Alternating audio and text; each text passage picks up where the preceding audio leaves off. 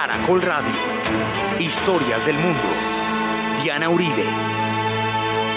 Buenas. Les invitamos a los oyentes de Caracol que quieran ponerse en contacto con los programas, llamar al 245-9706, 245-9706 o consultar la página web www.rayadianauribe.com. El programa Historia del Mundo no tiene una sucursal en Facebook. Hoy vamos a ver la revolución islámica y la guerra entre Irán e Irak.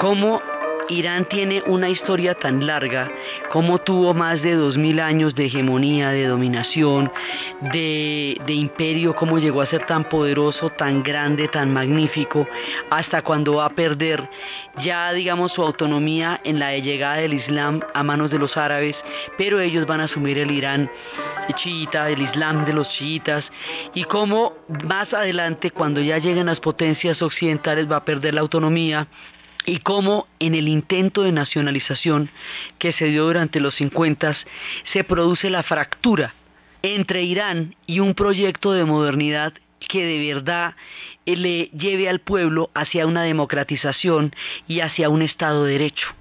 Habíamos visto cómo eso se dio porque al hacer el golpe de Estado, al volver a poner al Shah en el poder, al apoyarlo según los intereses geopolíticos americanos en ese momento, la idea de Mossadegh, que era un representante de las tendencias modernizantes de Irán, queda abortada.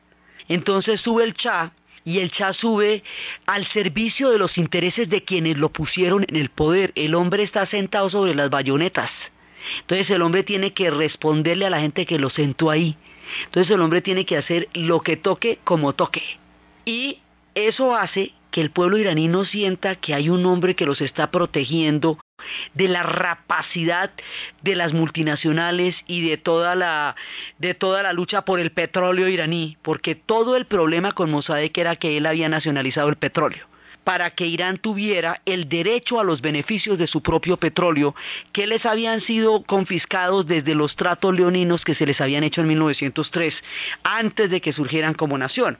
Entonces, hicieron un intento de nacionalización, le hicieron el golpe de Estado a Mossadegh, Mossadegh queda eh, desarticulado, sube el Shah y el Shah sube para apoyar precisamente esos intereses. Entonces, el Shah se cree una cosa, y en realidad es otra. El hombre se cree un padre, se cree un líder, se cree un padre en el sentido de Ataturk. Habíamos visto que él quería emular la figura de Ataturk, el padre de los turcos, pero que Ataturk lo que había hecho era salvar Turquía y salvarla como nación y darle un rumbo e impedir que se la repartieran y que la desbarataran. Y este lo que hizo fue poner el país a la venta y al poner el país a la venta se enriqueció de una manera infinita, increíble y además empleó un proceso de modernización vacío de contenidos. O sea, un proceso que no llevaba ni al Estado de Derecho, ni a la separación de poderes, ni a la democracia, ni a, eh, ni a derechos políticos para la gente, sino a modas y a costumbres que eran solas sin el contenido de los estados de derecho que tiene Occidente, eran simplemente eh, ademanes, remedos, copias vacías de contenido que la gente sentía como una desviación eh, de, de, las tradiciones iraníes. Si a esto le añadimos la corrupción tan grande que se armó alrededor de un poder despótico, de un hombre que gobernaba de manera absoluta y del cual pelechaban todos los que estaban al lado de él, la estructura de los tiranos siempre es la misma es un déspota que cree que es dueño de un país, que tiene un montón de gente que está a su alrededor para eh, hacerle la segunda, para decirle que sí a todo, porque a los déspotas quién se les, quién va y les contradice. Entonces estos personajes pierden todo contexto con la realidad del país en el que viven porque viven en un palacio fastuoso rodeados de lacayos, enriqueciéndose a la lata. Entonces este hombre se desconecta del pueblo, no entiende lo que está pasando, subestima por completo el poder de los clérigos y empieza a emprenderla contra los clérigos y a emprenderla y los clérigos tienen una base social importantísima porque son los que ayudan a la gente también. Entonces, cuando le exige a Estados Unidos que haga una reforma agraria, lo que habíamos dicho era que le quita la tierra a los clérigos y se la da a la rosca. Entonces, la reforma era pasar de las manos de los clérigos a las manos de la rosca y fue ofendiendo a su pueblo de tal manera, de tal manera, con una modernización ramplona y vacía, que para un pueblo tan espiritual es llenarlos de oropel, llenarlos de cosas innecesarias en el mundo de los años 60, en el mundo de los años 70 y nuevamente ahora en la era de la globalización hay un vacío espiritual gigantesco que se pone en evidencia cuando solamente las mercancías parecen tener eh, valoración, no valor, sino valoración en la sociedad. Un pueblo tan espiritual, tan profundamente místico, tan lleno de una fe milenaria, inventores prácticamente del monoteísmo, o sea, de los más de los más grandes precursores, un pueblo zoroastrista, un pueblo islámico, un pueblo donde yo habíamos visto que ellos son tan espirituales que viven en un mundo invisible que es el mundo del espíritu y el mundo interior, que tienen inclusive el nombre de las categorías, o sea, una categoría para el mundo exterior, que es el material, el visible, pero también tienen un mundo interior, que es el invisible, en donde tiene lugar la espiritualidad donde tiene lugar la vida, eh, digamos, el contacto con la divinidad, con lo sagrado.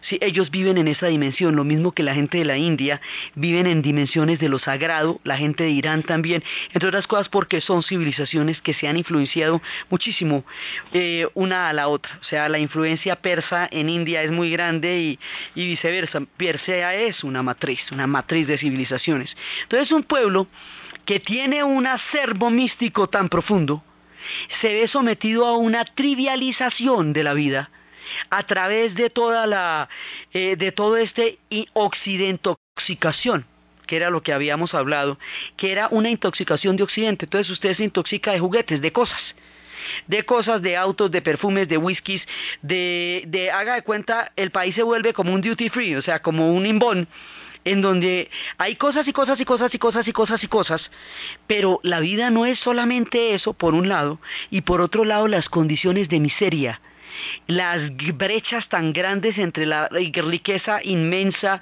de los pocos y la pobreza enorme de los muchos.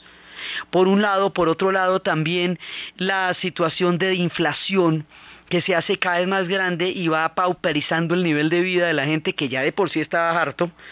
Y a esto póngale una represión durísima porque la gente no puede protestar. Hay unos niveles de ofensa que el Cha hace contra su pueblo en muchos sentidos.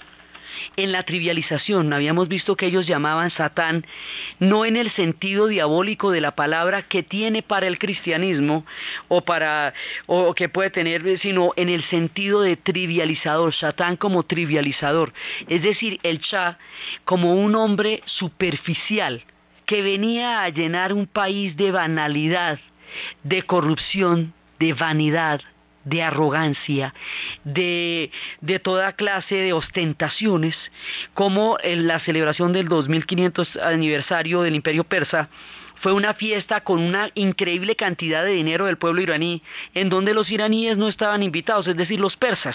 Era sobre los persas, pero no para los persas. Era una vitrina para Occidente, era un papelón para lucirse con los occidentales y no un reconocimiento a la grandeza objetiva que los persas han tenido en su paso por los milenios y las civilizaciones. Esto fue una vulgaridad. Y así se van sumando cantidades de embarradas cantidades. Y el hombre despistadísimo, envanecido con su poder, y cuando en el despotismo, cuando como todo se puede hacer, usted cree que todo se va a poder hacer siempre. Y hay un día en que no. Hay un día en que la gente le dice, pues hasta aquí fue.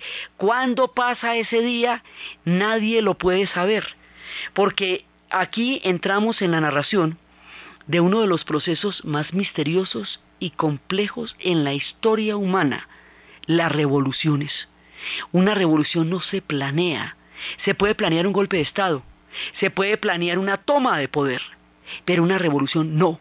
Porque una revolución es un estallido, una catarsis, es una explosión incontrolada de un pueblo que en un momento dado vence el miedo y se toma la historia en sus manos y eso no lo puede prever nadie ni lo puede provocar nadie.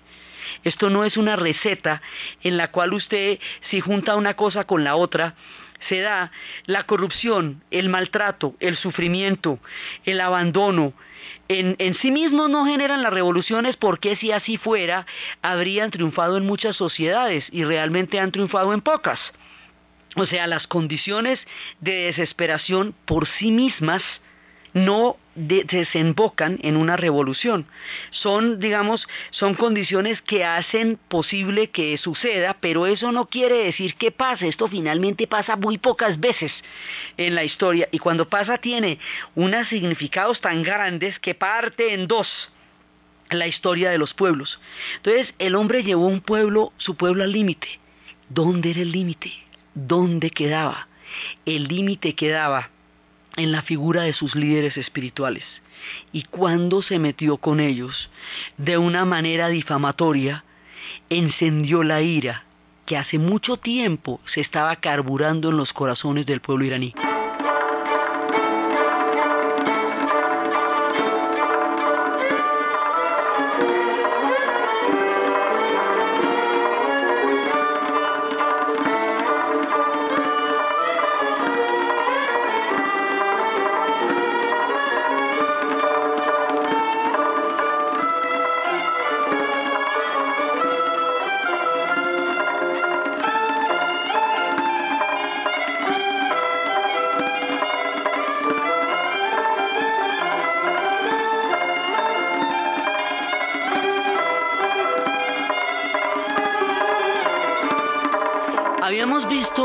Lo que significa la figura del Ayatollah Khomeini.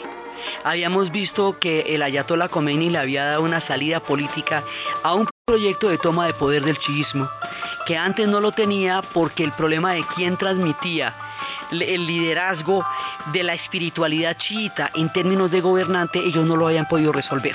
Y por eso habían ganado los sunitas y los cinco califas. Eso ya lo teníamos claro. El Ayatollah Khomeini se basa en las, en enseñanzas de Al-Shari, un filósofo contemporáneo de él, que dice que mientras llega el imán, mientras llega el elegido, mientras llega ese Mesías, que va a continuar la herencia espiritual, podemos eh, elegir o digamos eh, seguir a un personaje que sea un docto en las leyes del Islam, que sea un hombre místico en un sentido sobrio de la palabra y que tenga una serie de cualidades que lo hagan idóneo para conducir la espiritualidad del pueblo iraní, por lo menos hasta que aparezca el famoso Mesías. O sea, da una solución temporal que es lo suficientemente práctica para que pueda ser tomada en serio y nos dé una oportunidad para acceder al poder los chiitas que desde el siglo XI se habían considerado traicionados en el, en el desarrollo del Islam después de Mahoma y que ahora con este personaje ya tenían un, un cómo y una teoría de poder. ese personaje que Al-Sharian había, había descrito el mismo filósofo que lo describió fue torturado y asesinado en un martirio. La figura del martirio es muy importante en el monoteísmo, en las tres, tanto en el cristianismo como en el judaísmo como en el islam, pero en el islam y entre los chiitas enciende imaginarios muy sentidos para ellos. Entonces, fuera de que el, que el formulador de la doctrina va a ser torturado y ejecutado, lo que lo convierte en un mártir, la figura del Ayatollah Khomeini, su discurso, su planteamiento social, su énfasis en la injusticia de los pobres y de los desposeídos, su crítica frentera del Cha en un momento en que hablar era peligrosísimo, lo va haciendo cada vez más parecido a esa figura de la que se hablaba al Sharian, es decir, le va dando una legitimidad que se va construyendo alrededor de la sociedad iraní y que la gente lo va viendo a él como un guía capaz de llevarlos a la, al reino espiritual que ellos querían, al que querían acceder. Entonces, habíamos visto que había muchos críticos críticos eh, intelectuales, moderados, de diferentes tendencias políticas, algunos marxistas, algunos progresistas, de muchas tendencias, que, estaban en contra del Shah y que así lo manifestaban. La diferencia entre estos personajes y el ayatollah es que el ayatollah tenía un lenguaje que podía acceder a la espiritualidad del pueblo. A él le entendían y a los otros no. Incluso aunque estuvieran de acuerdo, a él le entendían porque le hablaba, él les hablaba en el lenguaje del pueblo y él hacía alusión a los mártires de la familia del profeta, que son los que construyen el imaginario del chiismo, y su vida va a estar también sellada por ese tipo de, por ese tipo de, de, de historias como el hecho de que a él le hayan matado un hijo, y digamos, la figura del martirio permanentemente se pone de manifiesto en este proceso. Y el Cha siempre va apareciendo como el ejecutor, como el asesino, como el hombre que, que destruye a los personajes portadores de la fe de los iraníes. Entonces, habíamos visto cómo el Ayatollah llega a ser una, Khomeini, llega a ser una figura preponderante y un poco ungida por el pueblo iraní para conducirlos en la búsqueda de un reino espiritual. Cuando este personaje tiene semejante carisma, después de haber sido profesor en, la, en COM y después de haber eh, predicado y todo, cuando este personaje está rodeado de, una aureola tan grande, y a él lo han sacado, entonces primero se va para Irak, donde eh, recibe asilo de Hussein, y luego Hussein lo expulsa y él termina en París y la expulsión de Hussein por el temor de que la presencia del Ayatollah Khomeini cree un bloque de los chiitas en contra suya. Recordemos que Irak en ese momento es un país donde una minoría sunita está gobernando a una mayoría chiita y a una gran fracción de gente kurda. Es decir, los menos están gobernando a los más. Y eso crea una tensión histórica muy fuerte. La idea de que la presencia del ayatollah pueda crear una alianza con los chiitas contra Hussein hace que expulse al ayatollah Khomeini de Irak. Por eso el hombre termina en París. Eso, eso hay que tener ese dato guardado porque de ahí es que va a surgir la guerra contra Irak. Entonces, mientras el hombre está en París, al Shah se le ocurre la idea de sacar un artículo difamándolo diciendo que este hombre es un traidor, que este, o sea, y haciendo toda clase de columnias, de injurias contra el ayatollah para ver si logra desprestigiarlo, inventándole cosas que claramente el pueblo sabía que no eran verdad, que decían más de la inquina del Shah que de la personalidad del ayatollah Khomeini. Bueno, pues ese artículo fue que el, el que prendió la chispa. Como uno nunca sabe cuando la historia es llena de sorpresas y la historia tiene estallidos y tiene momentos dramáticos en que se cambia la vida de las personas y nadie se los imagina y en eso consiste la gracia. Por eso es que es tan interesante porque va y pasa una que usted no se imagina y usted queda pegado del techo y no supo a qué horas. Pues ¿cómo le parece que el artículo le sacó la piedra, pero les voló la piedra que hace rato tenían, pero fue el artículo el que empezó a llevar a las grandes manifestaciones. Entonces las manifestaciones empezaron en Com, están muy ligadas a las ciudades de los tapetes, están en Tabriz porque alrededor de los, tapetes están los zocos del comercio. Y alrededor de los zocos del comercio están las mezquitas. Y alrededor de las mezquitas están las madrazas y alrededor de las madrazas está la educación, eh, digamos, religiosa y la comunidad. La vida en estas sociedades es una comunidad hecha alrededor del zoco, o sea, el mercado, y de la mezquita es el mundo social de ellos, transcurre ahí.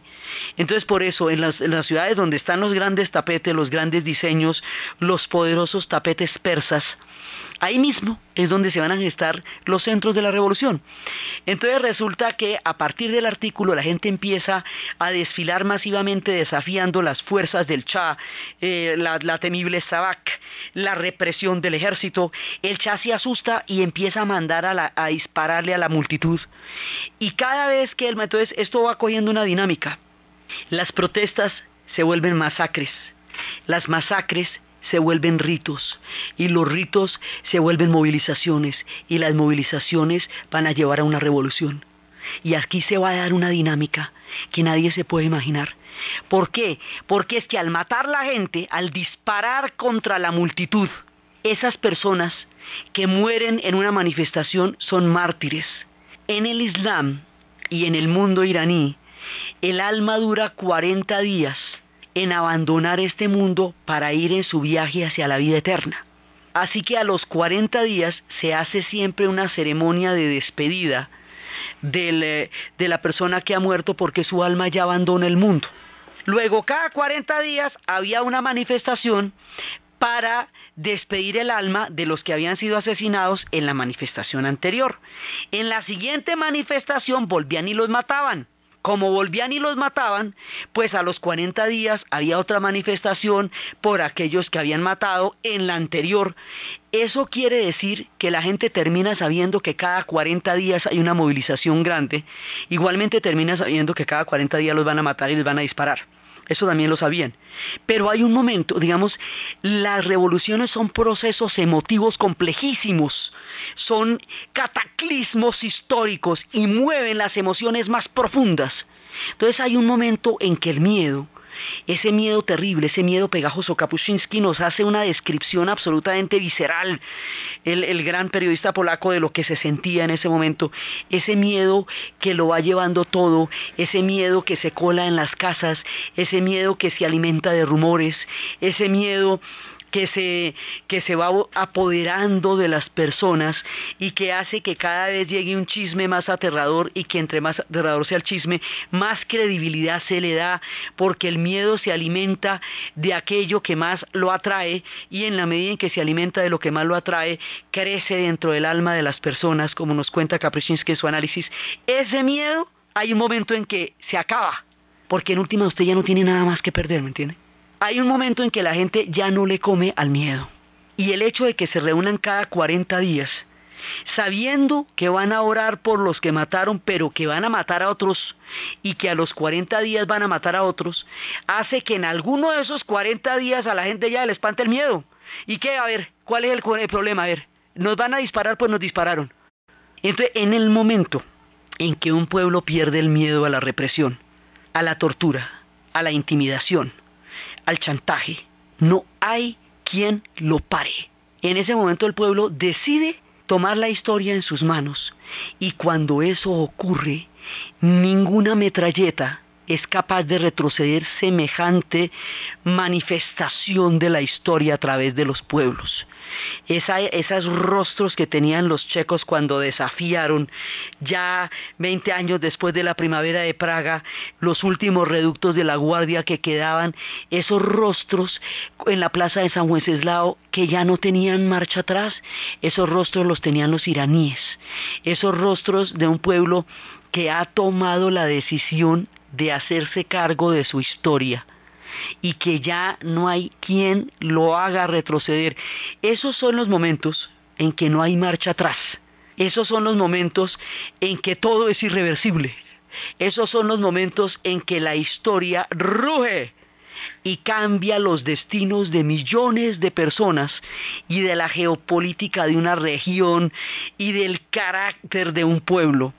El pueblo iraní se echó a andar, Y esta ritualidad de los 40 días va haciendo que a los siguientes 40 vayan muchos más, hasta que sean millones, hasta esas manifestaciones gigantescas en las calles de Teherán, millones de personas movilizándose, ellos son muchos además.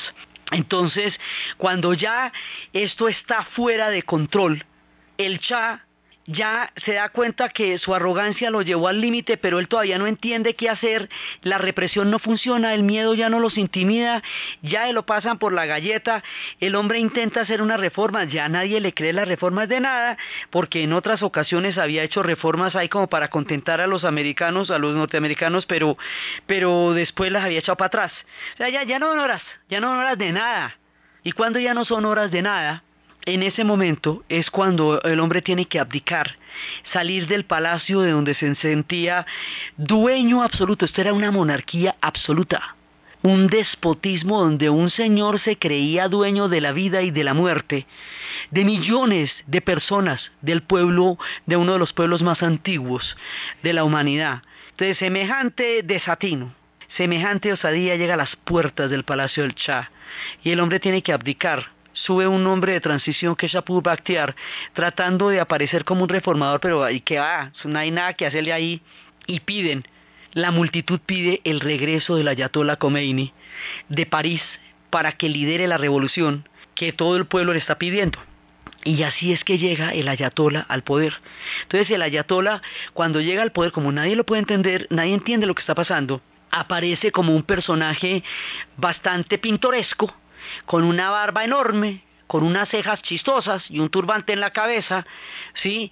Que viene a liderar a los iraníes, quién sabe para qué, quién sabe para dónde, pero al otro día aparecen todos con velos. O sea, Occidente no puede ver, precisamente porque como no tiene una vida interior, no puede ver que esta es una revolución del alma, que es una revolución de la espiritualidad, que es una revolución de la interioridad de un pueblo que se ha sentido banalizado, y cruentamente reprimido por un gobernante irresponsable que se creía el dueño y el padre de ese pueblo, como en su momento dado Nicolás II se creyó el padrecito del pueblo ruso a quien dejaba de morir de hambre y metía en guerras mundiales. Entonces el hombre se va del palacio, nadie lo quiere recibir, anda como un paria por todas partes, estuvo por Panamá, estuvo por todos lados, finalmente murió de cáncer, hecho un, cualquiera en la vida y, por ahí, lo enterraron en, en el Cairo en la mezquita de Saladino está enterrado en una tumba de mármol verde, pero es que uno se lo topa. O sea, no pasa nada ahí, sino que uno ve, ¿qué hace el Cha por aquí? Pues allá vino a terminar en una, en una peregrinación fatídica y patética de un hombre envanecido por el poder, que se creyó invencible y se creyó inmortal, y que en su vanidad llevó el pueblo iraní al límite de su paciencia entonces sube el Ayatollah Khomeini. ¿Y entonces qué va a pasar? Que se va a transformar el mundo como lo conocimos y como lo conocieron ellos.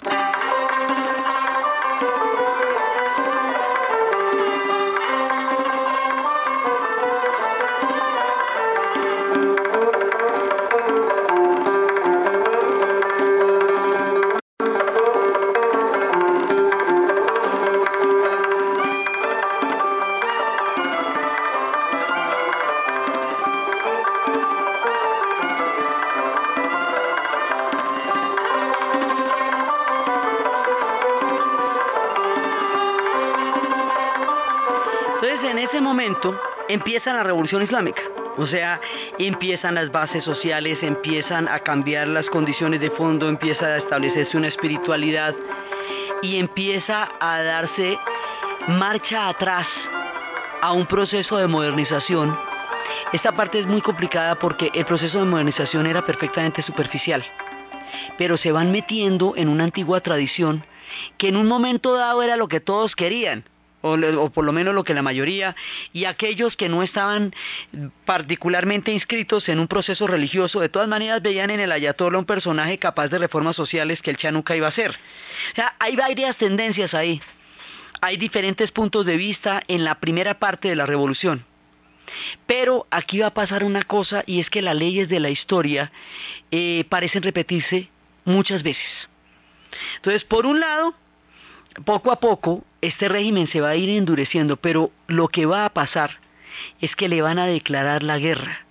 Y al de pensando que está vencido porque el ejército de Chad se descompuso y al declararle la guerra lo van a radicalizar y lo van a fortalecer. Por ahí se dice que no se pueden meter en un país en revolución porque la gente ha, tenido tanta adrenalina que ya no la intimida nada. O sea, sí es cierto que el ejército del Chad se descompuso, pero es que el pueblo se volvió el ejército. O sea, el pueblo se tomó lo que antes era el ejército, entonces usted ya no está enfrentando contra un ejército descompuesto, sino contra un pueblo defendiendo una revolución. Inclusive entre los moderados y entre los sectores que no eran particularmente religiosos, una cosa es que usted no comparta totalmente los planteamientos de la revolución y otra que usted esté dispuesto a traicionarla. Si la atacan, usted la defiende, así no crea totalmente en ella. Eso ya lo vimos con Bahía de Cochinos, eso ya vimos lo que pasó ahí. Eso ya lo vimos en la Revolución Francesa cuando se metieron a atacarla surgió Napoleón. En la Revolución Bolchevique cuando se metieron a atacarla surgió el Ejército Rojo. cada vez que se van a meter a atacar una revolución lo que hacen es crecerla porque le dan, todo toda una, una causa que defender. Entonces la cosa se va desenvolviendo poco a poco. Hay una enemistad mortal entre Saddam Hussein, que tiene un gobierno laico, Baas, sobre un clan sunita, oprimiendo a una, a una, gran mayoría chiita que vive en los lugares sagrados, Kerbala, Nayaf, habíamos visto que los lugares sagrados del chiismo quedan es en Irak por estos repartos coloniales que se hicieron de los límites de... Esa es una revolución religiosa chiita y nosotros somos un partido laico sunita, Baas, eso no se va a poder, entonces lo arrestan, ah, no, pero al principio no lo arrestan, al principio deciden matar 90 clérigos y seguidores del chismo como una manera de amedrentar, o sea, por las declaraciones de Al-Bashir lo que pasa es que van a matar a 90 personas que porque el hombre declaró que están unidos con los de Irán. Entonces, ¿cómo te parece? Entonces, finalmente lo arrestan y lo ejecutan. Y cuando lo ejecutan, las cosas se van complicando muchísimo. El ayatola dice, momentico, eso yo no lo voy a permitir, que anden ejecutando a la gente porque crea en mí. Entonces ahí la vieja enemistad que se zanja con el exilio, porque es muy grave que usted expulse a una persona que asiló, porque el concepto que se maneja en esas sociedades de la hospitalidad, por las condiciones del desierto y por su geografía ancestral, es inviolable. ¿Se acuerdan las mil y una noches que la gente, si usted va a matar a su enemigo, no recibe sal de él, no recibe comida de él, porque usted acepta su hospitalidad, usted está aceptando su amistad. Que Hussein lo haya expulsado de Irak, que haya violado la hospitalidad del asilo, este hombre no se lo va a perdonar nunca. Entonces ahí se va zanjando una diferencia personal entre ellos dos. Por un lado. Por el otro lado, de antiguos miembros de la Guardia del Shah se van donde Hussein y le dicen que sería fácil invadir a Irán porque ellos tienen un ejército ya descompuesto. Entonces, y no, no tampoco están, yo que eso no es una cosa imposible de ganar, no. Y van planteando la idea de una guerra. Entonces, a, Hussein se le ocurre que él va a hacer una invasión por un territorio que se llama se lo toma, lo va a invadir. Y que al invadirlo va a invadir a Irán y además comete un acto público y es que rompe unos papeles rompe unos papeles que son un tratado. Ese tratado se llamaba el Tratado de Argel. Y ese Tratado de Argel era un tratado por medio del cual en 1975 Irak le cedía una extensión de 518 kilómetros cuadrados en el punto donde confluyen los, eh, los, ríos Tigris y Éufrates y además una, una vía fluvial importantísima que se llama Shat el Arab a cambio de que Teherán dejara de apoyar a los kurdos rebeldes en Irak. Esa era la vuelta.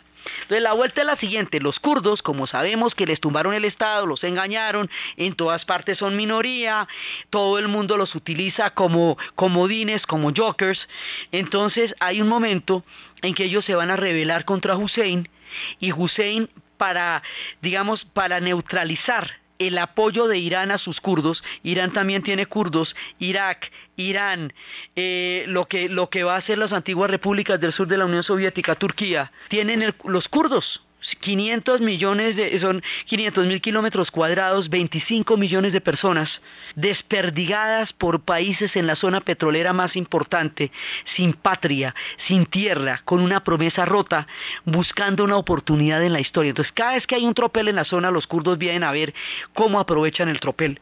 Y a su vez, los pueblos donde los kurdos existen se aprovechan de su frágil condición para prometerles cosas y luego no cumplírselas.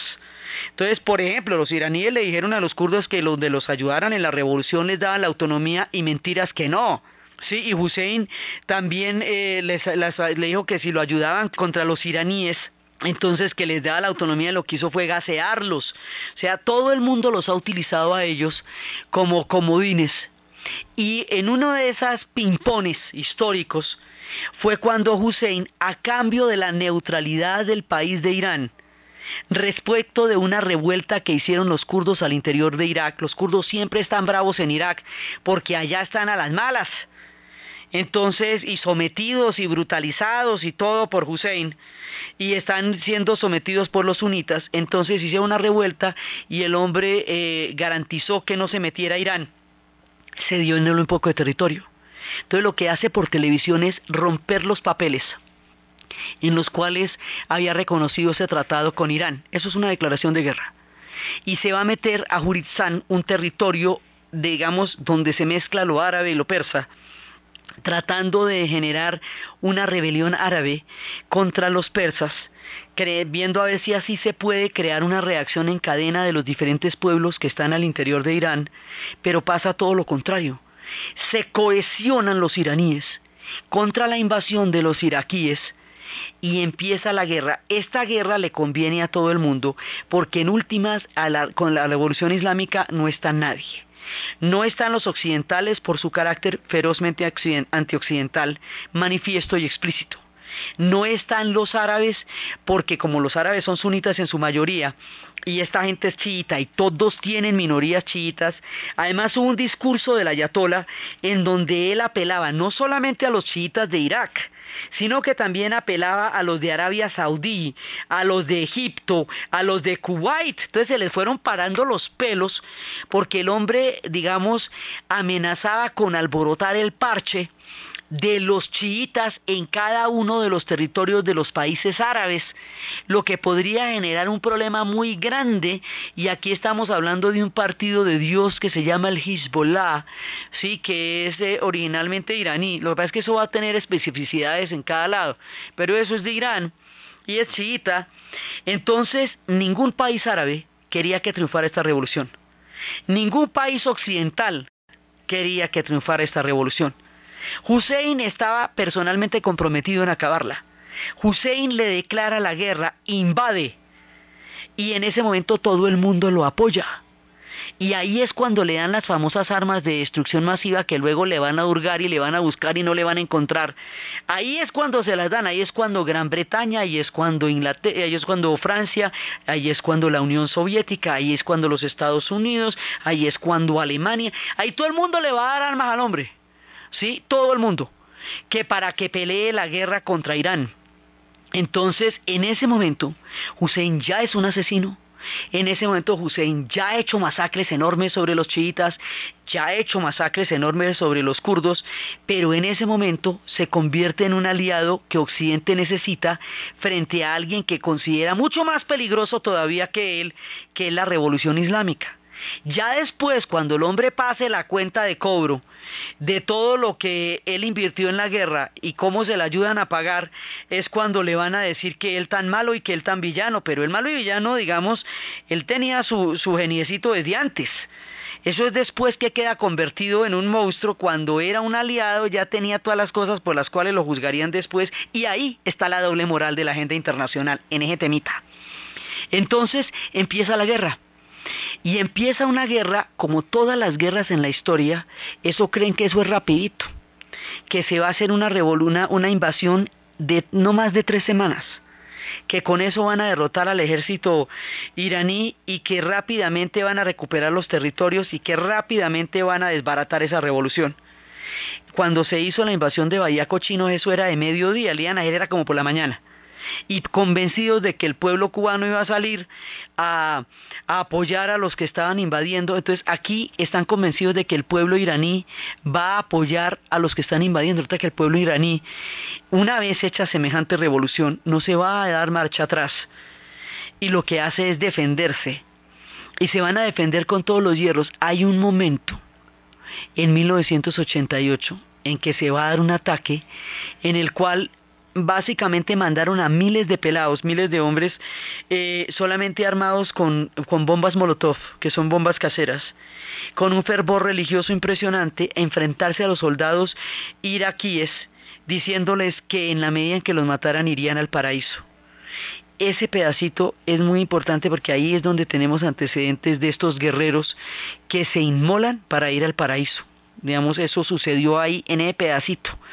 Entonces, esta guerra se va extendiendo como las guerras, todo el mundo sabe esto que les cuento es en otoño del 81, cuando lanzan esa, esa ofensiva para recuperar Juristán, Juristán y finalmente la recuperan. Pero ahí nos queda esa, ese temita, esa inquietud, ¿sí? Y efectivamente hacen retroceder a los, a los iraquíes porque esto no la pueden creer.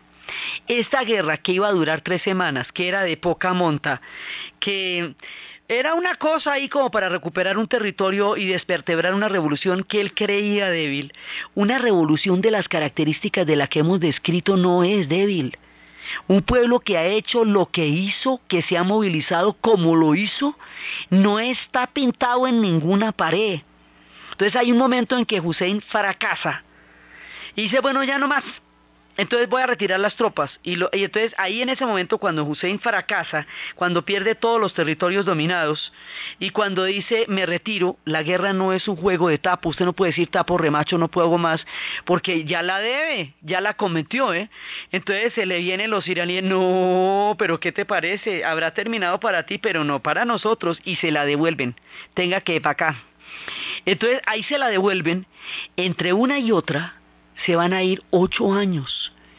Ocho años de la guerra más aterradora que ustedes se pueden imaginar. Ocho años de una guerra donde se perdió toda una generación, de una guerra donde se utilizaron armas químicas, de una guerra donde se arruinaron dos países, de una guerra que endureció la revolución islámica, arrasó con los sectores moderados, acabó con las posibilidades de coaliciones y pactos al interior del poder, le dio el fortalecimiento a las alas más extremas, dejó entronizada una, nomenclatura que se haría con un poder inmenso, dejó, creó una serie de, digamos, de, de elementos inmanejables que de otra manera se hubieran podido pactar. O sea, lo que hacen las guerras es extremar las revoluciones. Entonces una revolución que tenía un montón de carices, que se podía, que la apoyó tanta gente, que se podía haber, digamos, negociado en un momento dado, ahora se vuelve una revolución de defensa frente al ataque de los iraquíes, lo que justifica absolutamente todo lo que en nombre de esa revolución se haga, porque está siendo objetivamente atacada. Eso le cambia el carácter. O sea, siempre se viene un elemento externo que le cambia todo el caminado a las revoluciones. Usted las hace de una manera, pero la historia les da otro rumbo. Usted empieza una guerra, las guerras se pueden empezar, pero termínelas. Mire, no hay cosa más complicada que terminar una guerra porque cuando decimos no más y nos ponemos de acuerdo. Entonces, las invasiones, todo el mundo piensa que eso es de por la mañana. Todas las invasiones de la historia que han acabado con los pueblos y con los países eran cositas de mediodía.